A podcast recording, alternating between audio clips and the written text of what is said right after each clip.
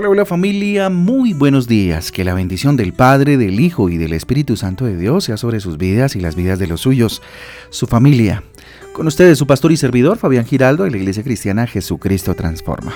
Hoy les invito a un tiempo devocional, tiempo de transformación, de renovación por medio de la palabra de Dios, a la cual le invito hoy como todos los días en eh, la carta a los Efesios, Efesios capítulo 6 y vamos finalizando esta carta maravillosa preciosa, espectacular, que de seguro les enseñó muchísimo y que hoy no será la excepción, perdón, con el final de este eh, con el final de esta epístola en el capítulo 6. Y arrancamos, iniciamos con Oseas capítulo 1. En el Antiguo Testamento, un libro extraordinario de un profeta eh, espectacular que también traerá mucha bendición para nuestras vidas. Em, recuerden que nuestra guía devocional Transforma trae títulos, versículos que nos ayudan pues a tener un panorama un poco más amplio acerca de las lecturas para el día de hoy. Yo les invito a que oremos juntos, ¿qué les parece? Y le entregamos al Señor este tiempo y que Él sea hablando a nuestros corazones. Bendito Dios, aquí estamos. Delante de tu presencia hoy nos presentamos.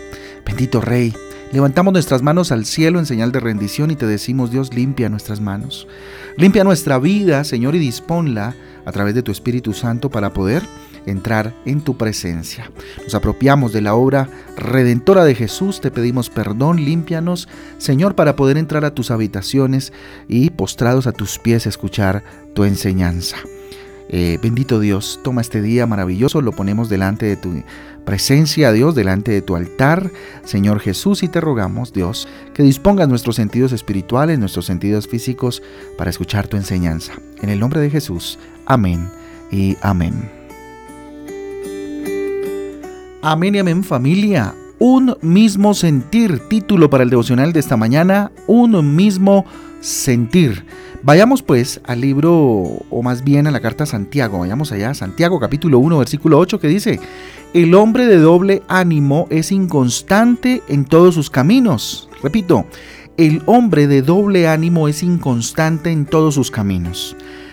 Eh, completémoslo con Filipenses capítulo 2 del 5 al 8. Filipenses capítulo 2 del 5 al 8 dice, haya pues en vosotros este sentir que hubo también en Cristo Jesús, el cual siendo en forma de Dios no estimó el ser igual a Dios como cosa a que aferrarse, sino que se despojó de sí mismo, tomando forma de siervo, hecho semejante a los hombres, y estando en, en la condición de hombre, se humilló a sí mismo, haciéndose obediente hasta la muerte y muerte de cruz. Filipenses capítulo 2 del 5 al 8. Muy bien familia, entonces, un mismo sentir, un mismo sentir. Cuán agotador familia es para el ser humano tratar de vivir de forma correcta, ¿verdad? Cuán complejo a veces se hace el hecho de querer conducirse de acuerdo a la voluntad de Dios y hacerlo correctamente en un mundo como en el que vivimos en nuestras propias fuerzas, en nuestras propias emociones intentamos, ¿sí? Pero muchas veces, si no siempre, por supuesto, fracasamos.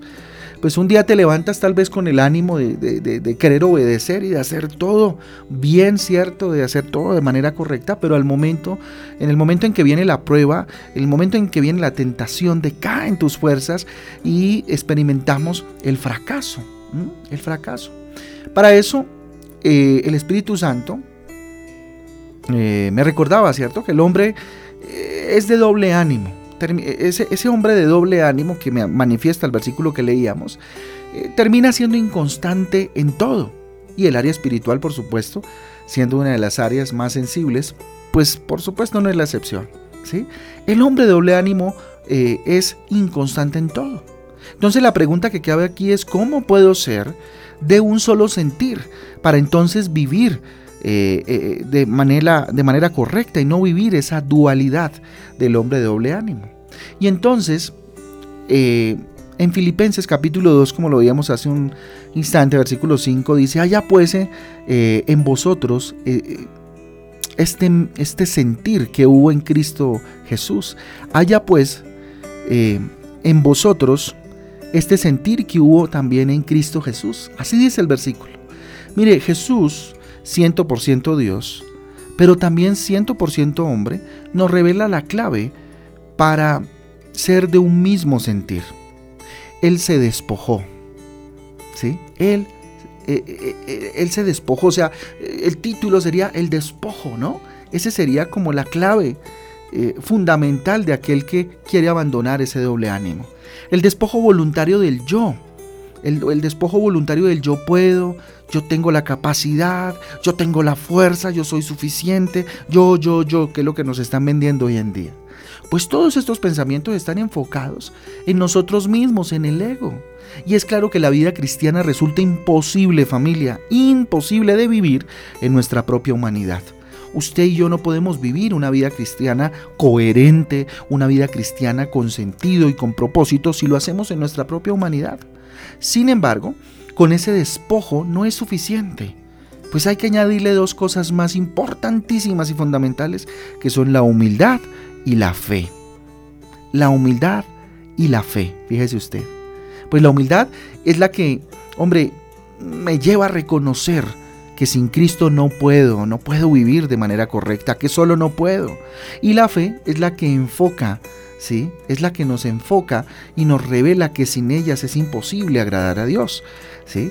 Sin fe es imposible agradar a Dios, dice Hebreos capítulo 11, versículo 6. Sin fe es imposible agradar al Señor, ¿sí? Por eso el Espíritu Santo de Dios a través de la Biblia ilumina nuestra mente y enseña cuán necesario familia es creer que con Cristo estoy juntamente crucificado. Ya no vivo yo, mas vive Cristo en mí, y lo que ahora vivo en la carne lo vivo en la fe del Hijo de Dios, el cual me amó y se entregó a sí mismo por mí. Esto está en Gálatas, Gálatas 2.20.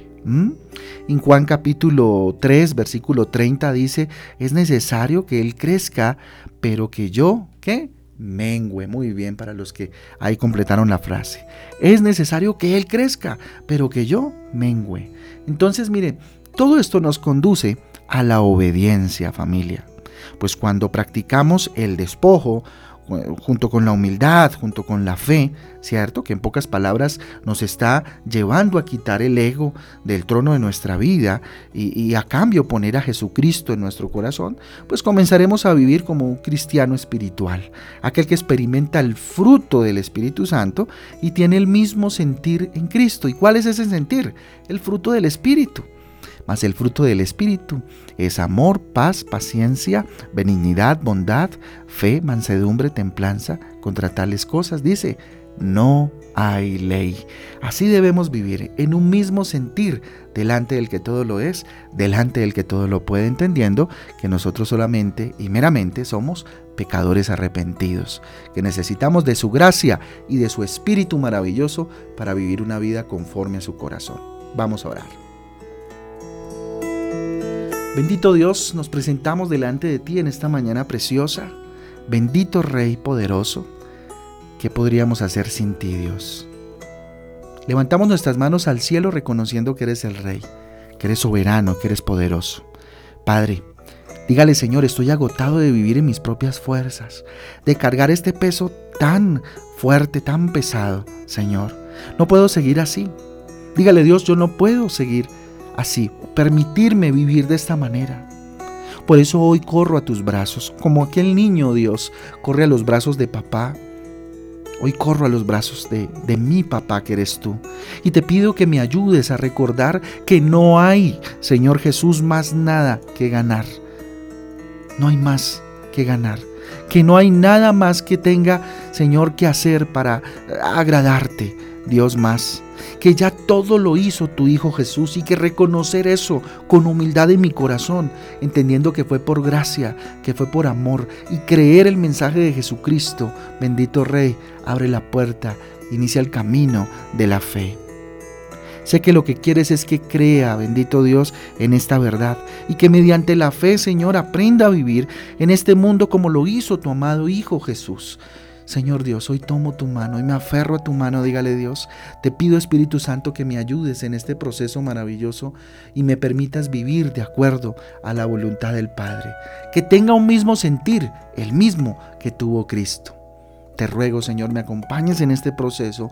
Levanto mis manos al cielo y pido tu unción para este día, el cual pongo delante de tus manos, Señor, y este, eh, este día maravilloso y este fin de semana que viene para tu gloria y para tu honra. Te lo pedimos en el nombre de Jesús y en el poder del Espíritu Santo de Dios. Amén y amén.